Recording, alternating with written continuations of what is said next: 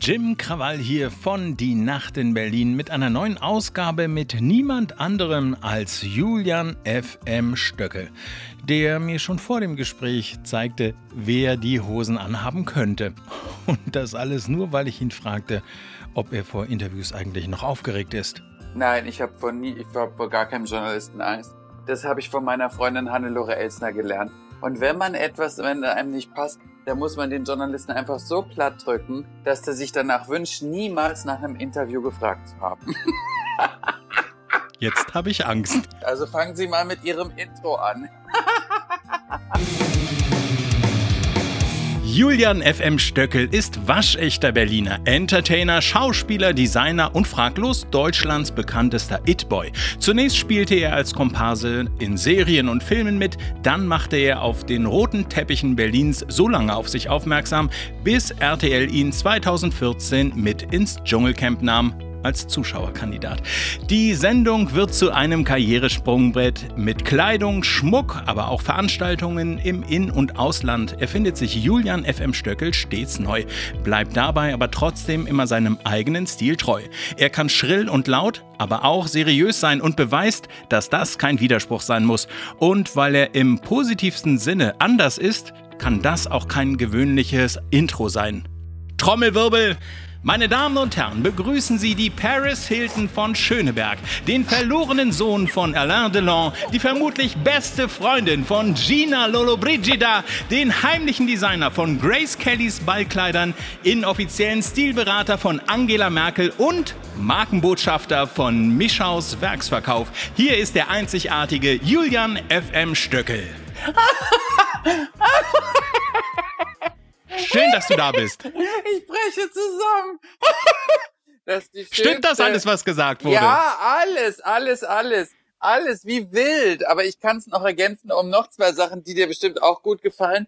Viele sagen ja auch, ich bin die John Collins von Spandau. oh Gott, aber Spandau gehört doch gar nicht mehr zu Berlin. Nein, aber es ist ja auch ein Vorort vor Berlin. Und seit eins hat, seit eins hat mal gesagt, ich bin die Jaja Gabor von Westberlin. Finde ich eigentlich auch nicht schlecht. Gefällt mir auch ganz gut. Das finde ich ehrlich gesagt am allerbesten. Ja. Wenn du dann nicht den Mann hättest dabei haben müssen. Ja, und, und stell dir doch mal vor, Jaja Gabor, die finden wir natürlich prima aufgrund dessen, dass sie einfach mit nichts und von nichts berühmt geworden ist. Und dann von Westberlin, weil ich bin ja nur die älteste Westberlinerin der Stadt. Also das ist eigentlich, das ist eigentlich gut. Ich, ich muss mir schon die Tränen wegwischen, so schön war das Intro. Die Älteren werden sich erinnern, wie du mit dem Bollerwagen äh, Berlin wieder aufgebaut hast. Richtig. Was viele nicht wissen, ist, dass ja Witta Pohl, die bekannte Schauspielerin, die unter anderem Vera aus Die Drombusch äh, spielte, dich nur nicht nur inspiriert hat, sondern auch in gewisser Weise gefördert. Stimmt das? Ja, und das hat äh, eine lange Historie, long, long story short. Ähm, mein, ich komme ja aus einer sehr berühmten Ärztedynastie und mein Urgroßvater war ja der bedeutendste Frauenarzt und Gynäkologe der deutschen Medizingeschichte des, Let des also des letzten Jahrhunderts. Ähm, und Witterpols Vater, Wilhelm Breipol, arbeitete bei meinem Urgroßvater als Assistenzarzt. Und weil ihr Vater im Bunker der Charité erschossen worden ist von zwei russischen Soldaten im Krieg, ähm, saß sie irgendwann bei Alfred Biolek in der Sendung und erzählte, dass sie eigentlich nichts über den Tod ihres Vaters wüsste.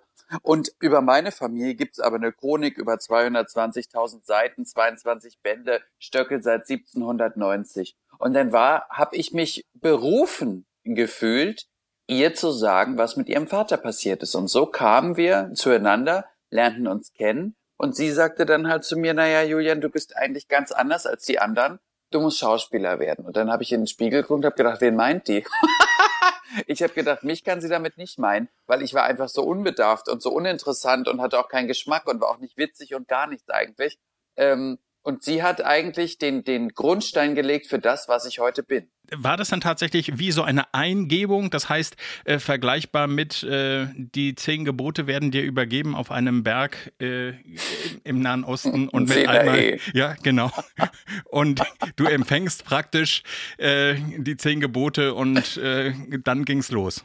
Du wirst lachen. Guido Maria Kretschmer hat mal über mich gesagt, Naja, ich kenne Leute, die finden den so großartig und die lieben den. Und es gibt Leute, da muss ich nur den Namen erwähnen und die fallen vom Stuhl. Und das ist heute noch so. Und ähm, ich glaube ja immer an, an, an, an also ich glaube ja nicht an, an die Kirche. Ich glaube auch nicht an Gott. Aber ich glaube an Götter. Die kann man sich jetzt aber nicht vorstellen, so wie Zeus und Aphrodite irgendwo auf Wolke 7, sondern ich glaube, das sind Kräfte und Mächte. Also im Grunde genommen wie Energien. Und ich glaube, dass ich äh, Liebling der Götter bin, dass die Götter mich mögen. Und ich habe eigentlich nie Glück, ich habe immer nur Glück durch andere. Das, das Universum schickt mir Menschen, die mir etwas bringen, was mir Glück bringt. Aber ich bin kein Glücksbringer, ich bin nur Glücksempfänger. Ach, also das heißt, du wartest immer auf den Zimmerservice. Ja, richtig. Ich wohne in einer Suite und äh, quasi in, in Himmelspforte und da bekommen dann immer sämtliche interessante Damen und Herren der Götterwelt und sagen dann, Stöckel, um Gottes Willen, jetzt geh doch endlich mal los und bring mir irgendwas. Ambrosia, Gold und Juwelen, Diamanten. Also alles, was eine Dame von Welt halt benötigt, um glücklich zu sein. Natürlich. Ähm, äh, dann ging es ja so weiter, wenn ich das richtig gelesen habe. Ich, äh, ich springe ein ich wenig. Dich durcheinander Überhaupt gebracht, nicht. Ich, also ein bisschen. Du bist ja dann irgendwann weg von den Komparsenrollen und hast gesagt, mein Gott, also äh, da war schon mal eine Kamera auf mich gerichtet, dann gehe ich jetzt zu Veranstaltungen auf dem roten Teppich und bin einfach erstmal präsent, wenn ich das richtig nachgelesen habe. Ähm, ist das so richtig oder ist da, wie, wie, würdest du sagen, hat das dann alles angefangen, dass äh, irgendwann ja RTL dich angerufen hat und hat gesagt, du, ähm, nur BZ und Berliner Kurier ist ein bisschen doof. Es gibt ja auch noch Galabunte und so weiter. Äh, wir machen das jetzt mal ein bisschen überregional. Ähm, hast du Bock auf den Dschungel? Also war das tatsächlich so? Wie war der Werdegang bis dahin? Also da äh, haben wir denn überhaupt genug Zeit, weil das das sprengt jetzt den Rahmen. Könnte ich sieben Stunden drüber sprechen? Du beschränk also dich doch auf sieben Minuten, dann sind wir, dann haben wir es ja auch durch. Ich wollte immer berühmt werden. Und ähm, ich fand alles das, was die anderen machten, als banal und als uninteressant. Ich wollte berühmt sein, berühmt werden. Und äh, wie oder warum oder weshalb wusste ich nicht. Ich wusste aber, dass ich mir irgendeinen Weg finden muss und suchen muss, um es zu werden. Und dann ging ich ähm, immer abends auf Partys. Ich hatte so ein paar Tuntenfreunde, die äh, haben sich alle von irgendwelchen reichen Daddys bumsen lassen und dafür durften sie dann abends irgendwo mitkommen. So, und einer dieser Tuntenfreundinnen, die hat immer zu mir gesagt, ach, mit dir ist immer so schön, Stöckel, da, da willst du mich begleiten. Und da habe ich gedacht, die ist einflussreich und reich, gehe ich gleich mit. Und dann waren wir immer auf irgendwelchen Partys und irgendwann kommt äh, eine Frau auf mich zu und sagt, wer sind Sie eigentlich? Ständig sieht man Sie auf dem roten Teppich, wer sind Sie an? Ich sag, was geht Sie das an? Und er sagt sie, sind Sie Designer? Und sage ich, ja. War ich aber zu dem Zeitpunkt gar nicht. Aber ich dachte, die Fregatte, was geht die das an? Und wie alt warst du da? Ich hatte aber 22. Das ist aber schon recht Stell dir das vor. selbstbewusst. Ja, super. Ja, wie, wie ich war, ich war selbstbewusst für, für 10. Ich habe mich ja auch für genial gehalten. Ich habe mich da, der dahingegen revidiert. Ich habe gemerkt, du bist immer nur so gut, wie gut dich die anderen finden. Also das habe ich dann irgendwann schmerzlich und, und auf, auf steinigen Wegen gelernt. Nichtsdestotrotz habe ich dann zu der gesagt, ja, bin ich. Und dann sagt sie, dann, können Sie ja mal für uns eine Fashion Show machen. Ich sage, ja, wer sind Sie denn jetzt eigentlich? Und dann sagt sie, ich bin die Chefin von L'Oreal Professional. Und ich und habe gedacht, oh Gott, ich muss mir die Pulsadern aufschneiden. Und dann ähm, gab sie mir ihre Karte und ein paar Tage später trafen wir uns. Und dann äh, hat sie mich gefragt, ob ich eine Show für die machen würde und habe ich einfach ja gesagt. Ich hatte aber weder eine Kollektion noch Ahnung davon, wie man überhaupt so eine blöde Modenschau macht. Und dann habe ich bin ich am nächsten Tag mit meiner Tundenfreundin wieder zur Fashion Week gegangen hab mir das angeguckt und hab gedacht, mal ganz ehrlich, das, was die da machen, das kann ja wohl jeder. Und dann habe ich mir junge Designer gesucht über Facebook, das gab's ja damals schon, ähm, und habe junge Designer mir besorgt, Sponsoren organisiert und habe eine Show gemacht, die und die ich in einen Rahmen geworfen habe. Den habe ich Fashionet Cocktail bei Julian FM Stöckel genannt. Und so war das gemacht. Und dann machte ich Shows. Shows, Shows, Shows. Sechs Stück oder sieben oder acht, weiß gar nicht mehr genau. Und auf diesem Weg dahin traf ich dann halt immer mehr Leute. Die Prominenten haben äh, rausbekommen, dass bei meinen Shows die teuersten Goodiebags gibt und was lieben Promis Goodiebags und, und kostenlosen Champagner. Also kamen sie immer und irgendwann kam dann das Fernsehen auf mich zu und hat sich gedacht, wer ist eigentlich dieses It-Girl da in Berlin? Äh, und so entstand ja auch der, Be der Begriff It-Boy. Was ist eigentlich ein It-Boy? Paris Hilton sagt immer, es ist die Kunst des Dabeiseins. Und das ist auch so. Und, und, und irgendwann lag ich im Garten bei Freunden und das Telefon klingelt und eine, eine Dame auf der anderen Leitung sagt, hallo, mein Name ist Pamela Müller von ITV und ich würde Sie gerne anfragen fürs Dschungelcamp. Ach. Und es war kurz Stille im Telefon. Wie lange hast du überlegt, ob du es machst? Ich habe aufgelegt. okay, großartig. Und die rief, die rief wieder an. Und dann sage ich, was wollen Sie denn von mir? Mich kennt außerhalb Berlins kein Mensch. Ich hatte allerdings einmal durch das überregionale Fenster hab durchschauen dürfen, denn ähm, ich hatte eine Gastrolle bei Berlin Tag und Nacht. Und das hatte damals schon wahnsinnige äh, Einschaltquote, war also schon mit einem Fuß in der Tür oder mit einem C in der Tür. So. Und dann rief die wieder an und dann hat sie mir das erklärt. Da habe ich gemerkt, okay, gut, das ist keine Schwachwarte. Die meint es ernst. Und dann haben wir uns getroffen und dann gucke ich die so an und höre mir das alles an und höre und höre und höre. Und irgendwann sagt sie mir, was ich für eine Gage kriege. Und dann habe ich gesagt, wunderbar, Dschungelcamp finde ich prima, mache ich, ich liebe RTL. Und dann war quasi die Geburtsstunde meiner Karriere gelegt. Es ist aber auch tatsächlich so, ne? Also, dass man bei dir die, der Dschungel praktisch der Karriereboost schlechthin war, weil du schlagartig Millionen von Menschen abendlich am Campfeuer unterhalten hast. Richtig. Und es ist so, man muss wirklich sagen, es gibt natürlich äh, bestimmte Leute, Künstler, Schauspieler, Sänger, was auch immer, für die ist das Dschungelcamp ein finanzieller Boost, weil sie im Leben, äh, weiß nicht, Schulden haben, Kredite bezahlen müssen oder was auch immer. So, dann gibt es die Leute, die sich damit schaden, die quasi dachten, na ja, ich nehme da jetzt mal Geld mit und danach mache ich meinen Job wieder. Und dann gibt es die, die nächste Kategorie, Kategorie drei der, derer, die vorher ein nationales Publikum unterhalten haben und in meinem Fall ja im Grunde genommen nicht mal ein nationales, sondern ein regionales Publikum unterhalten haben und dann aber von anderen Leuten entdeckt worden sind aufgrund dessen, dass sie dachten, der kann eigentlich mehr als das, was er tat. Und deswegen sage ich immer Glück durch andere. Andere haben in mir etwas gesehen, was ich nicht sah.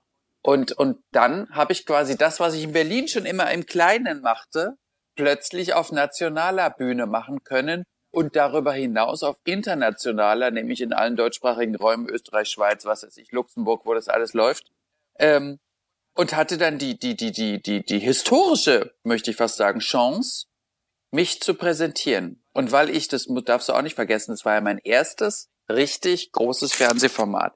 Also ich bin quasi aus dem Nichts nach ganz oben geschossen. Von TV Berlin zu RTL. Ja, genau. Ich habe quasi im Grunde genommen gefühlt, andere machen 30 Formate vorher und müssen 100 Jahre auf der Bühne stehen und 200 Jahre Schauspielschule machen und sonst irgendeine Scheiße. Und ich bin einfach quasi aus dem Nichts über die Straße gegangen und war von, auf der einen Seite war ich noch Julian und auf der anderen Seite war ich plötzlich Julian FM Stöckel aus dem Dschungelcamp. Und das hat mich berühmt gemacht. Kannst du dich erinnern, wie deine Rückkehr nach Deutschland war? Also ich meine, so wie du es beschreibst, also nicht viele Leute kannten dich, aber schlagartig kannten die Leute dich. Äh, du bist dann mit unserer gemeinsamen Freundin Gerlinde zurück nach äh, Deutschland geflogen. Richtig. Ähm, war das ein bisschen so wie die wie bei Mareike Amado die äh, Wunderkugel, also dass man mit einmal ein anderer war? Du wirst lachen, also ist, äh, das werde ich mein Leben lang nicht vergessen. Also wenn ich 90 bin oder das werde, das weiß man ja immer äh, noch nicht. Ähm, ich kam zurück und wir saßen ja alle zusammen im Flugzeug und ähm, waren erstmal fertig und, und es war anstrengend alles und, und so. Und ich komme, äh, wir, wir kommen aus dem Flugzeug raus und, und gehen da zu diesen wunderbaren alten Kofferbändern Bändern in Tegel. Ich liebe Tegel. Und, ich ähm, liebe Tegel. Ja, ich auch. Tegel forever. Mhm. Und, und dann äh, haben wir so gesehen, dass da viele Leute standen vor dem Gate. Und wir kommen raus und es waren wirklich ungelogen, weiß nicht, 60 Fotografen da. Ich bin fotografiert worden, als wenn ich Tina Turner wäre. Und ich habe in der Sekunde sofort geschaltet, habe gemerkt, du bist nicht mehr Julian Stöckel, der du gestern warst. Weil jetzt bist du Julian FM Stöckel, zu dem dich Sonja und Daniel, RTL und, und ein Millionenpublikum gemacht hat. Denn man darf nicht vergessen, bis heute ist unsere Staffel die erfolgreichste Staffel aller jemals aufgezeichneten mit einem Höchstwert der Quote von 53,5 Prozent. Quelle, Nachweis, bitte schauen bei Wikipedia. Oder jetzt eingeblendet ähm, im Videotexttafel 164. Genau, müsst, müsst ihr euch mal anschauen. Und das ist natürlich toll. Das heißt 53 Prozent. Das heißt im Grunde genommen, jeder zweite Deutsche hat diese Staffel gesehen. Und das war natürlich eine Sensation. Ich bin wirklich von, und ich bin, weiß ich noch, einen Tag danach oder zwei Tage danach wollte ich was einkaufen gehen. Stehe an der Ampel, da fährt ein LKW los, also der hatte grün, bleibt bremst, kurbelt die Scheibe runter und schreit raus, Sie waren mein Liebling im Dschungel, den fand ich dufte! Macht die Scheibe wieder hoch und fährt weiter. So war das dann. Ich bin überall von der Frau bei Edeka, von der Bäckersfrau, von Lkw-Fahrern, Radfahrer, Taxifahrer, Menschen im Flugzeug, Stewardessen, Piloten. Ich bin von der ganzen Welt angesprochen worden. Ich war von 0 auf 100 ein, ein, also ein Star wie man heute das gar nicht mehr werden kann. Heute kannst du gar kein Star mehr werden. Und ich bin das geworden, ohne dass ich wusste, in was ich mich da eigentlich stürze. Und vielleicht, weil ich so eine jugendliche Unbedarftheit hatte und den, den Wahnsinn in mir trug, habe ich das vielleicht auch so gut gemacht. Heute würde ich es vielleicht ganz anders machen.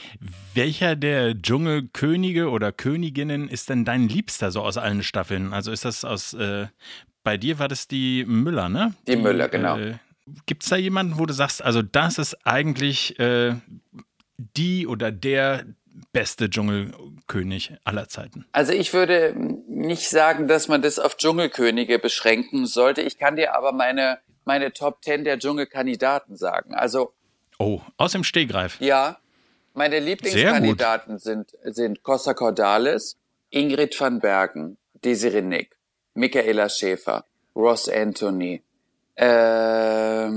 ähm, Larissa natürlich, mit der ich wahnsinnig Spaß hatte. Winfried Lazeda. Ähm, so, jetzt bin ich schon bei sieben. Warte mal, eben hatte ich noch einen. Dann natürlich mein Freund Günther Kaufmann. Dann natürlich auch unbestritten natürlich die Knappig, die eine Staffel so geprägt hat wie vielleicht oh, keine ja. andere danach. Sensationell. Ja. Sensationell. Ja. Und dann im Grunde genommen auch die, die, die Königin aller Dschungelstars, Dolly Buster, die ja die kürzeste Zeit im Dschungel war, die, jetzt waren zehn jetzt, ähm, Dolly Buster war ja 24 Stunden nur im Dschungelcamp und ist doch dann freiwillig gegangen. Das war ja in der ersten Staffel im Grunde genommen das Highlight.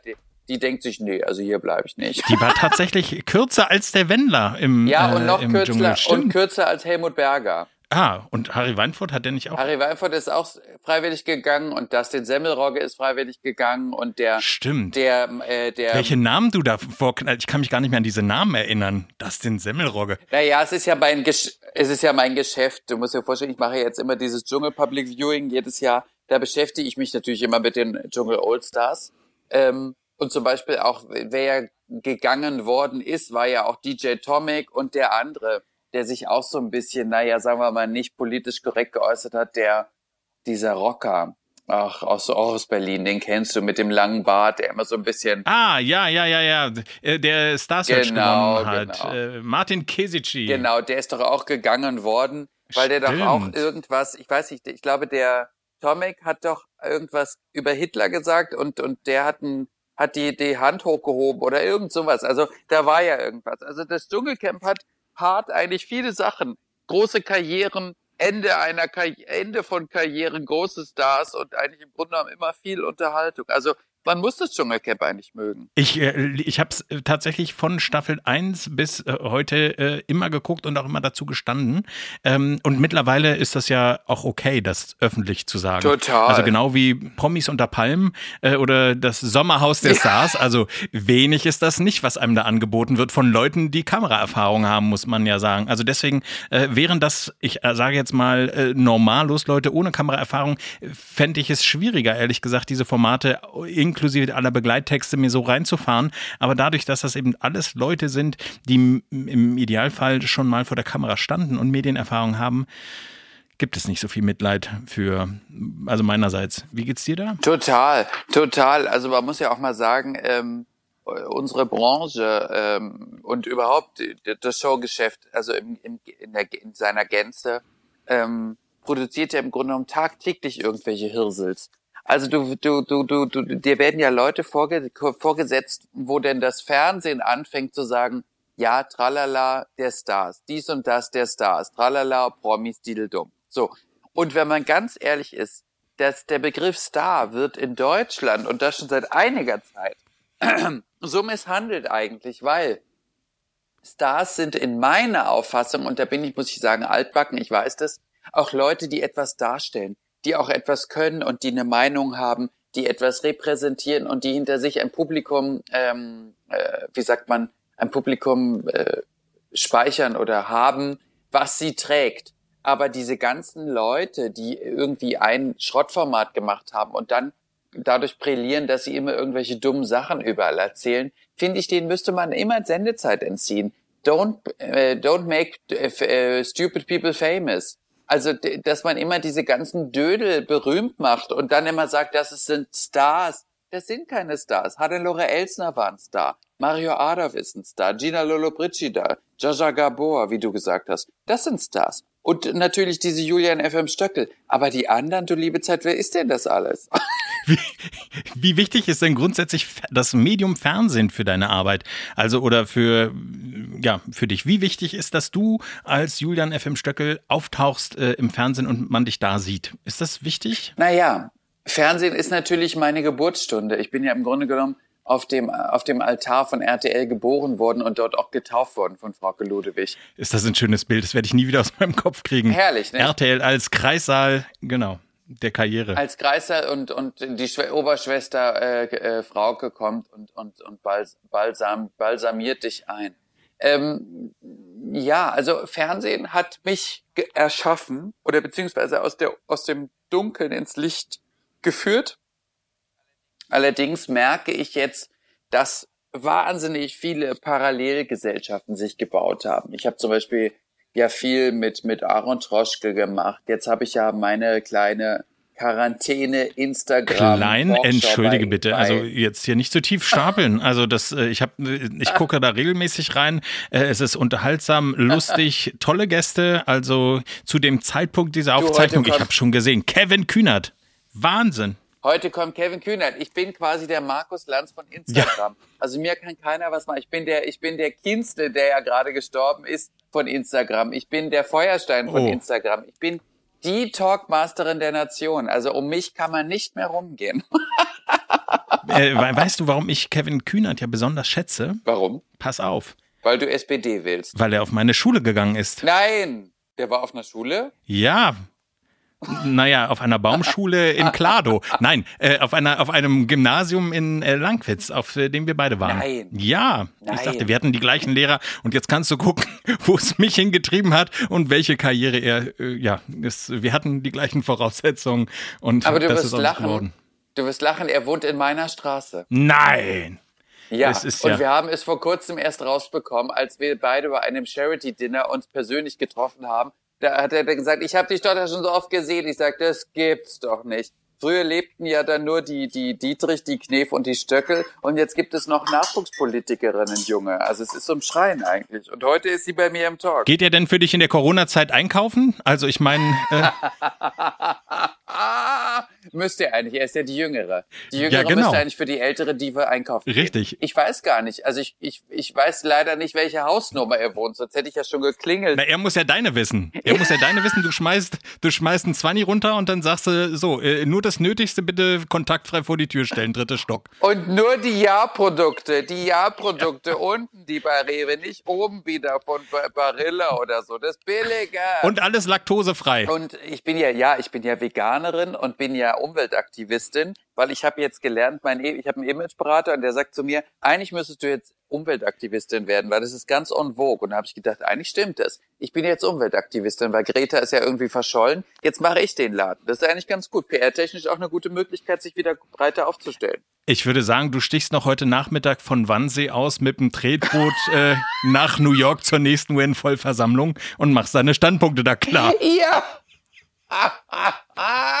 Aber ich brauche mindestens drei geile Skipper, die unter 30 sind und die mir dann das Segel so sehr in den Wind stechen, dass ich nicht weiß, wo vorne Du, ich würde sagen, einfach jeder, der Interesse hat, äh, kann sich einfach äh, via Mail an dich wenden und äh, Ja, ganz diskret. Schicken Sie mir ja. Ihren Segel. Äh, dann schicken Sie mir Ihre Anfrage.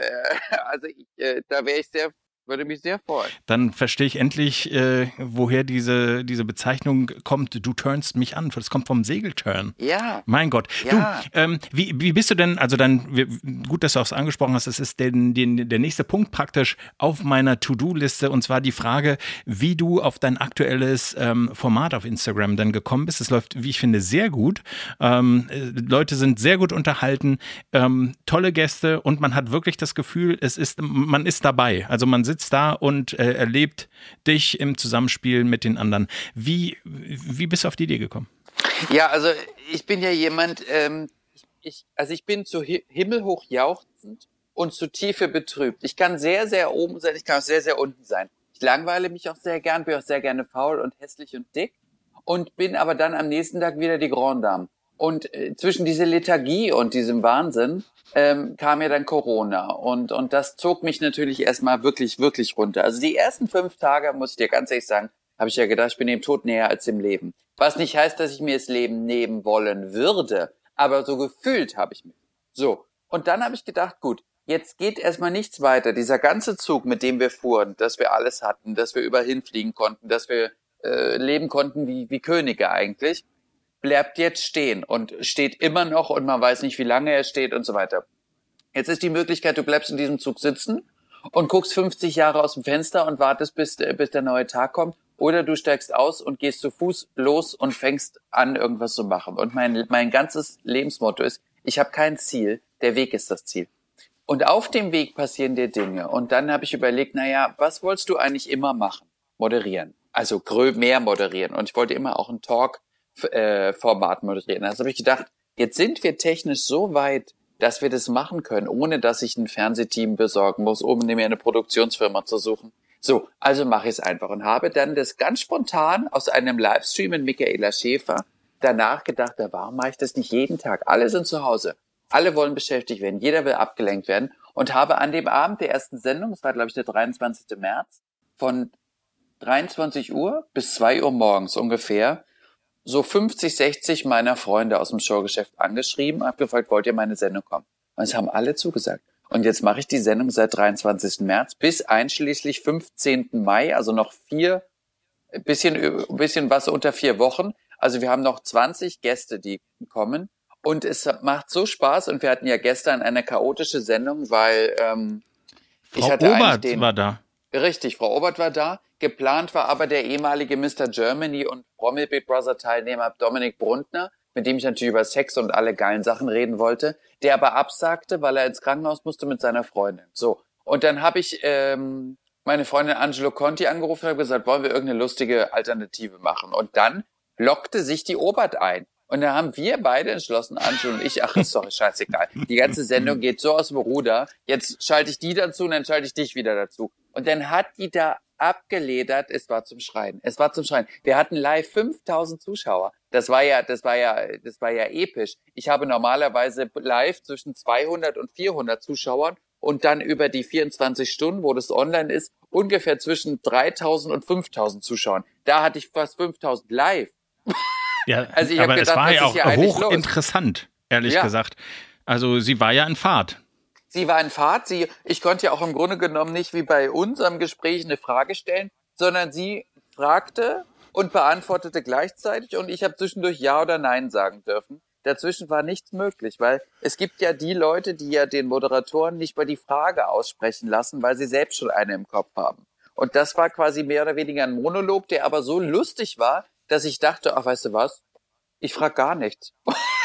ich lass sie einfach erzählen. Fertig aus. Ich, bei mir schwankt es ja ein bisschen. Äh, wenn ich sie manchmal in dieser Villa sehe äh, in Thailand, dann denke ich so, mein Gott, darf man das zeigen? Und im gleichen Augenblick denke ich, ja, also ja. natürlich darf man das zeigen, weil wahrscheinlich sieht man sie genau so. Und äh, sie sagt ja auch immer, mein Gott, ja, sie weiß ja, dass er einen Tee hat.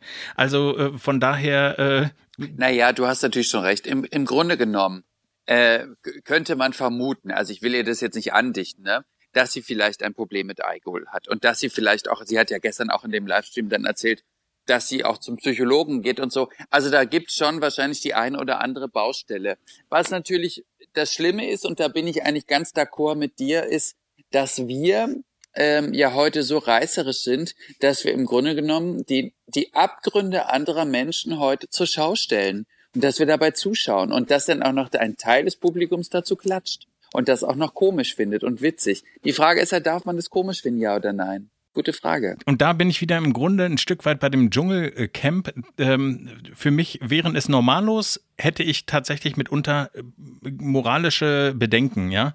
Äh, und hier denke ich dann manchmal, naja, äh, das sind schon Leute, die äh, im Grunde auch wissen, dass sie ein öffentliches Bild äh, nach draußen haben. Und von daher, äh, es ist aber tatsächlich eine ethisch-moralische Frage, die vor 10, 15 Richtig. Jahren, äh, im Grunde wäre das ja noch ein handfester Skandal gewesen. Also äh, Teilnehmerin Na, einer Sendung stark alkoholisiert oder so durchs Bild gerannt. Oder ähm, heute ist das eine Randnotiz und ein Teaser für die nächste Folge. Richtig. Und man, man freut sich quasi, dass das, das ähm, das Leben der anderen da zur Hölle gemacht wird und dass, dass äh, das Publikum daran teilhaben kann und dass denn sich die Zoffs, ich sag mal heute, denn über Instagram, TikTok und weiter denn weiter äh, äh, äh, multiplizieren und so weiter. Das ist ja heute, da klatscht man. Früher hätte man gesagt, ja wohl nicht wahr, dass eine, dass eine, jemand in einem Reality-Format besoffen sein darf und kann und soll und muss vielleicht. Sogar. Überleg mal, als also, Kader Loth bei Big Brother puh. eingezogen ist und ohnmächtig wurde, war das am nächsten Tag, meine ich, in der Bildzeitung eine große Schlagzeile. Ja. So.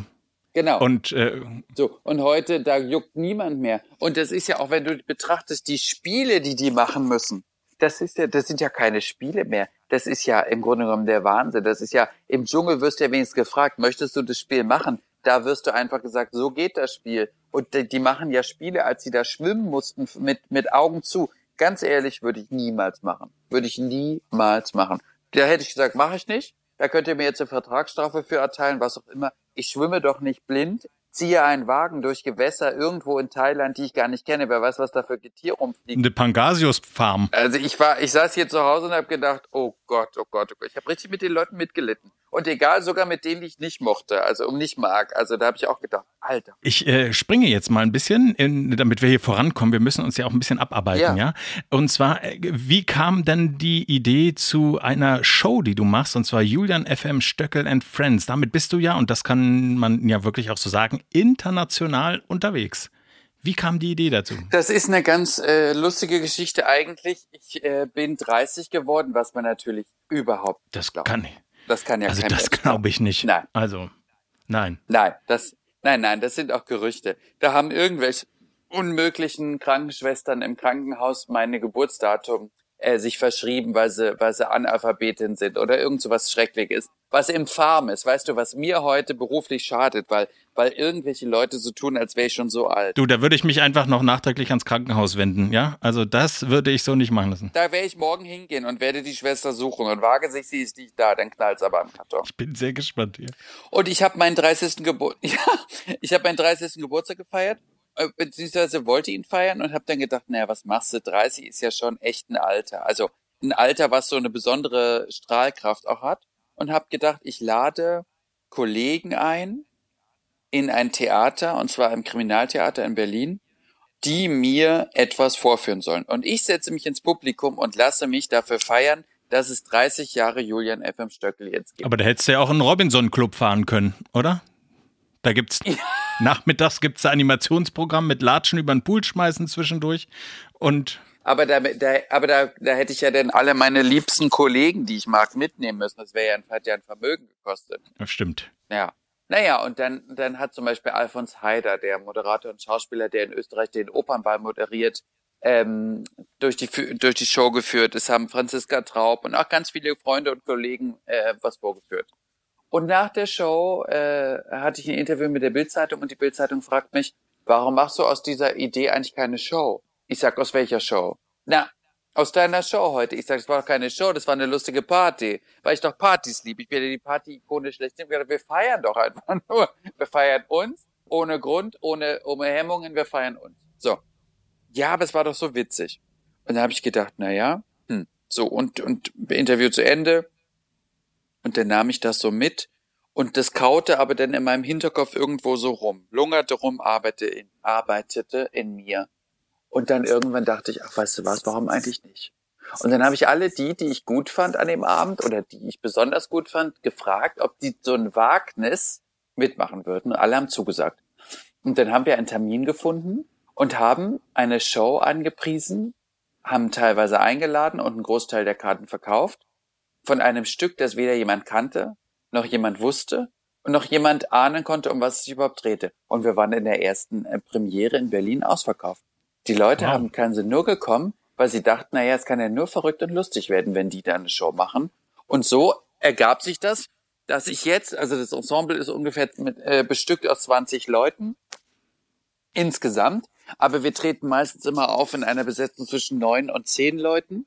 Und das ist eine Mischung zwischen Musik, Schauspiel, äh, Travestie, äh, Comedy äh, und alles das, was ähm, lustig ist. Also es, es hat sich zu einer zu einer Kultshow entwickelt. Wir waren ja dann von Berlin, waren wir in Hamburg, dann waren wir in äh, Wien, dann waren wir in, oh Gott, ich kann schon gar nicht mehr sagen, da war genau irgendwo in Mecklenburg-Vorpommern und also äh, das ging denn alles rauf und runter irgendwie. Also das passierte auch ohne, dass ich das so wirklich so richtig gemerkt habe. Es, es passierte einfach.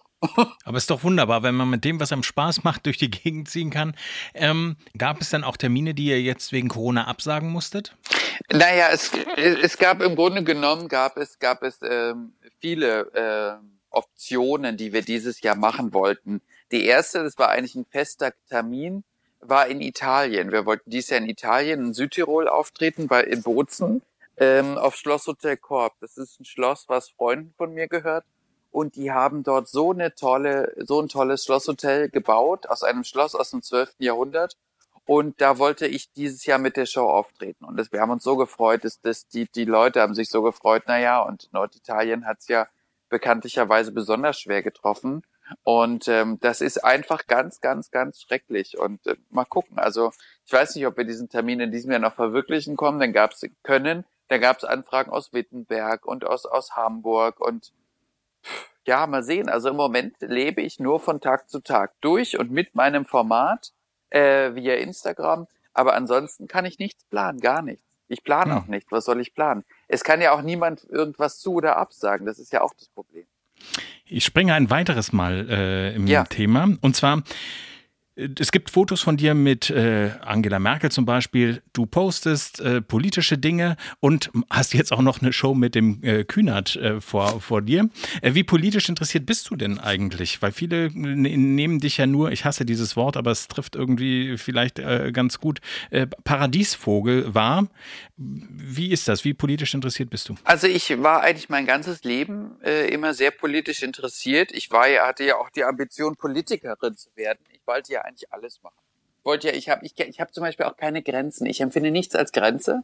Äh, ich mache, was mir Spaß macht. Und, und ich war ja mal bei der Jungen Union, da war ich 18, habe ich gedacht, ich gehe jetzt in die Junge Union. Und da fand ich das so eklig, weil da so affektierte, äh, äh geleckte und gelackte Jungs in, in billigen Angelo Litrico-Anzügen von C&A saßen und sich vorkamen wie, wie, wie, weiß ich nicht, Gerd Schröder in Missuni und, und, und so, so alterne Böcke von Politikern dachte so, i, nee, dieser Gegenwart will ich nicht. Da bin ich da wieder raus. Dann habe ich mich, äh, bin ich SPD-Mitglied geworden, 98, 1998, und zwar aus dem folgenden Grund, weil Gerhard Schröder den Kulturstaatsminister einführte. Das war damals Neumann, hieß der. Mit Vornamen weiß ich gar nicht mehr, Neumann.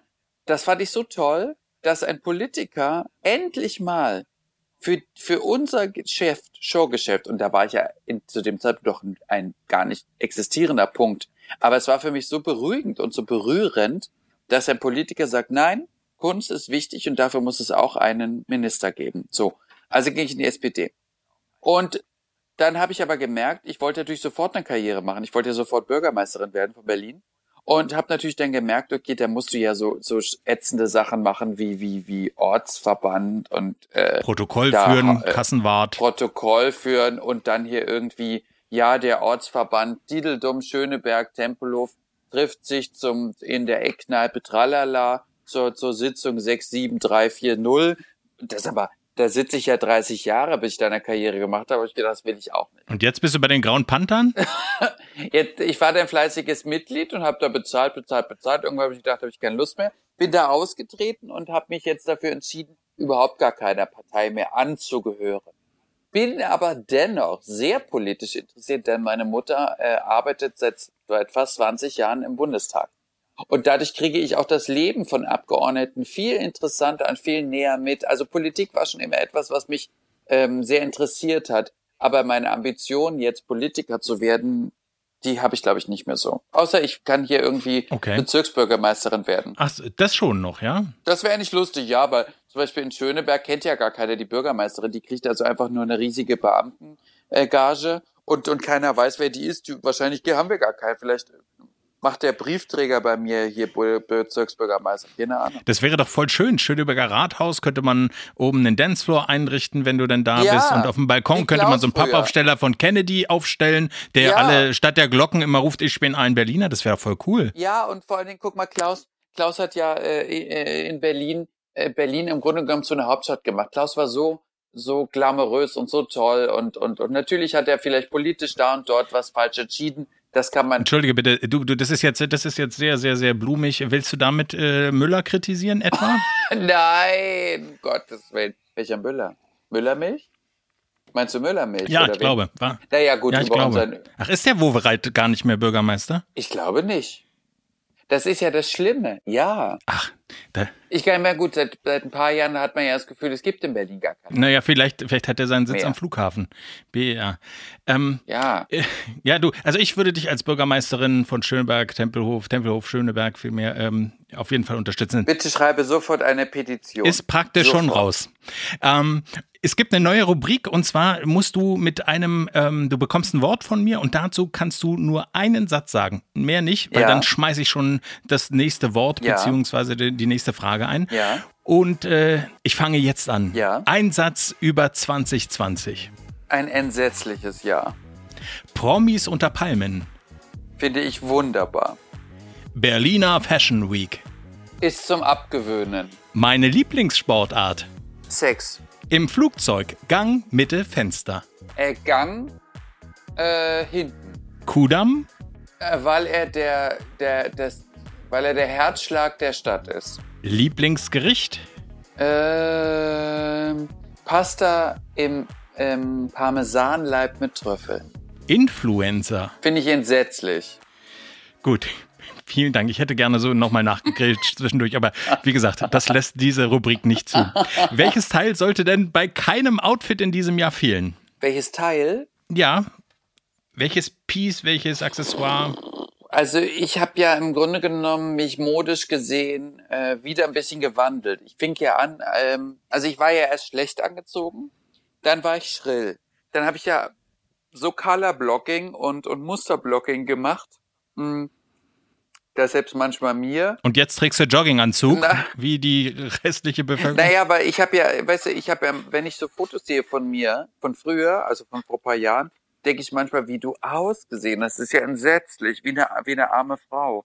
Und heute habe ich mir, habe ich ja meinen Look so ein bisschen verändert, indem ich ja heute eigentlich aussehe wie eine Filmdiva der 60er. Ich habe ja ungefähr 30 Turbane jetzt und trage am liebsten inzwischen nur noch Ton in Ton. Also zum Beispiel ein geiles, äh, einen geilen Blazer von Escada und dann irgendeine Marlene-Hose, eine rote und dazu einen roten Turban. Das finde ich inzwischen super. Ich könnte, ich könnte in 20 Farben einen Look machen. Ich habe zum Beispiel heute mir von Louis Ferrand einen Sakko bestellt mit Kirschen. Und zwar wirklich, wie du es gehört hast, Kirschen. Und zwar immer zwei Kirschen und so ein kleines Blatt dran, weil ich mir vor drei Tagen bei Amazon einen Kirschturban gekauft habe. Also mein nächster Look ist. Ich dachte zuerst, die, die haben so Einwegkirschen, die sie dann mitschicken. Ich habe mir einen Anzug gekauft mit, die Zeiten sind schlecht. Mein Gott, äh, die Leute sollen nicht mehr einkaufen gehen. Da gibt's einen Anzug und Kirschen. Nee, leider Gut, nicht. also falsch. ich habe wirklich ein, ich habe jetzt, du wirst schreien, wenn du mich siehst. Ein Kirschturban mit Kirschblazer von Louis Ferrand werde aussehen wie eine Göttin. Man wird schreien. Okay. Ich dachte jetzt, das ist so, so Motto äh, Woche, sexy muss nicht teuer sein oder so. Ähm, Nein, aber, das ist doch von Louis Ferrand, den, den kennst du bestimmt nicht. Also was ich dir alles noch beibringen muss, ist ja entsetzlich. Du, ich, äh, ja. Siehst du? Äh, was sollte denn, ja, ich sage es ja, ich stimme dir ja zu. Mein Gott, nun schrei mich doch nicht so an, ich bin, ich bin immer, sehr sensibel. Ja, ich bin immer gleich aggressiv. Ja, finde ich gut. ähm, was sollte denn exklusiv mal über dich berichten, was Sie bisher noch nicht getan haben? Also erstmal sollte man auf jeden Fall über mich berichten, dass ich wahnsinnig schlau, witzig und, und charmant bin. Das sollte man wissen. Dazu, okay, das ist jetzt die Anmoderation von Frau Ludewig. Ja. Jetzt müssen wir ja mal zu dem Inhalt kommen. So. Naja, dass ich hochtalentiert bin. dass ich im Grunde genommen eine große Künstlerin bin, investigative Journalistin, großartige Moderatorin, Talkmasterin der allerersten Stunde und im Grunde genommen die Spielerfrau, Spielerfrau, die Grand Dame des Dschungelcamps und wie gesagt die Jaja Gabor von Westberlin. Mehr fällt mir eigentlich nicht ein. Großartig. Es kommt die nächste und auch tatsächlich die, das ist praktisch schon immer der Rausschmeißer, und zwar die fiese Frage. Ich brauche eine Zahl zwischen 1 und 40. Schön. Und hier wird eine Gewissensfrage gestellt. Um Gottes Willen, wie aufregend. 1 und 40. Äh, 7. 7. Gucken wir mal, was bei der 7 steht. Und zwar, die 8 wäre die Frage gewesen, hast du schon mal was geklaut? Oh, das ist schön. Oh, schade. Ja, die Frage 7 ist aber auch schön, hat sehr viel Schönes. Was würden Sie machen, wenn Sie bei einem Konzert dringend aufs Klo müssten und die Toilette völlig verdreckt ist? Ich pinkel dann meistens ins Waschbecken. Ah ja, okay, gut. Keine Nachfrage zu diesem Zeitpunkt. Habe ich wirklich schon mal gemacht, weil ich mich so geekelt habe, dachte, nee, das, ich fasse weder die Klobrille an, noch gar nichts. Ich, äh, lieber übergebe ich mich. Okay. Schön. Meine letzte Frage an dich ist, wenn dein Gastspiel hier auf der Erde beendet ist, welche Straße oder welchen Platz in Berlin sollten wir nach dir benennen? Ach, das ist ja eine hübsche Frage. Ach, ich hätte gern eigentlich irgendeine Straße schön am Wannsee, irgendeine schöne Straße irgendwo am Wannsee, wo, wo, wo man aufs Wasser gucken kann. Und ach, wo es eigentlich schön und idyllisch ist und wo Leute gern zusammensitzen und viel Wein trinken. Das würde mir eigentlich gefallen. Gut, wir werden äh, einen Biergarten also nach dir benennen oder ein Weinlokal. Ja. Loretta am, am Wannsee heißt dann Stöckel am Wannsee. Stöckel am auch das wäre doch sehr schön. Ähm, vielen, vielen, vielen Dank für deine Zeit. Weiterhin viel Erfolg mit dem wunderbaren Hausbesuchen. Also, wie gesagt, mach Danke. da unbedingt weiter, auch nach Corona. Und gibt es noch irgendwas, was du gerne erzählt hättest, ich aber nicht gefragt habe? Nö, eigentlich nicht. Ach. Ich bin ganz, ich bin ganz glücklich. Ich ziehe mich jetzt nackig aus und lege mich auf die Terrasse und sonne mich. Ja, Gut, haben wir das ja auch geklärt. Äh, Sonnencreme nicht vergessen und den Mundschutz, falls jemand hochhustet. Und in oh diesem Gott, ja, Sinne. Das wäre ja entsetzlich. Ja, aber man muss ein bisschen aufpassen, gibt sonst äh, hässliche Abdrücke. Vielen, ja. vielen Dank. Bleib gesund Sehr und äh, bis auf bald. Bis bald. Tschüss.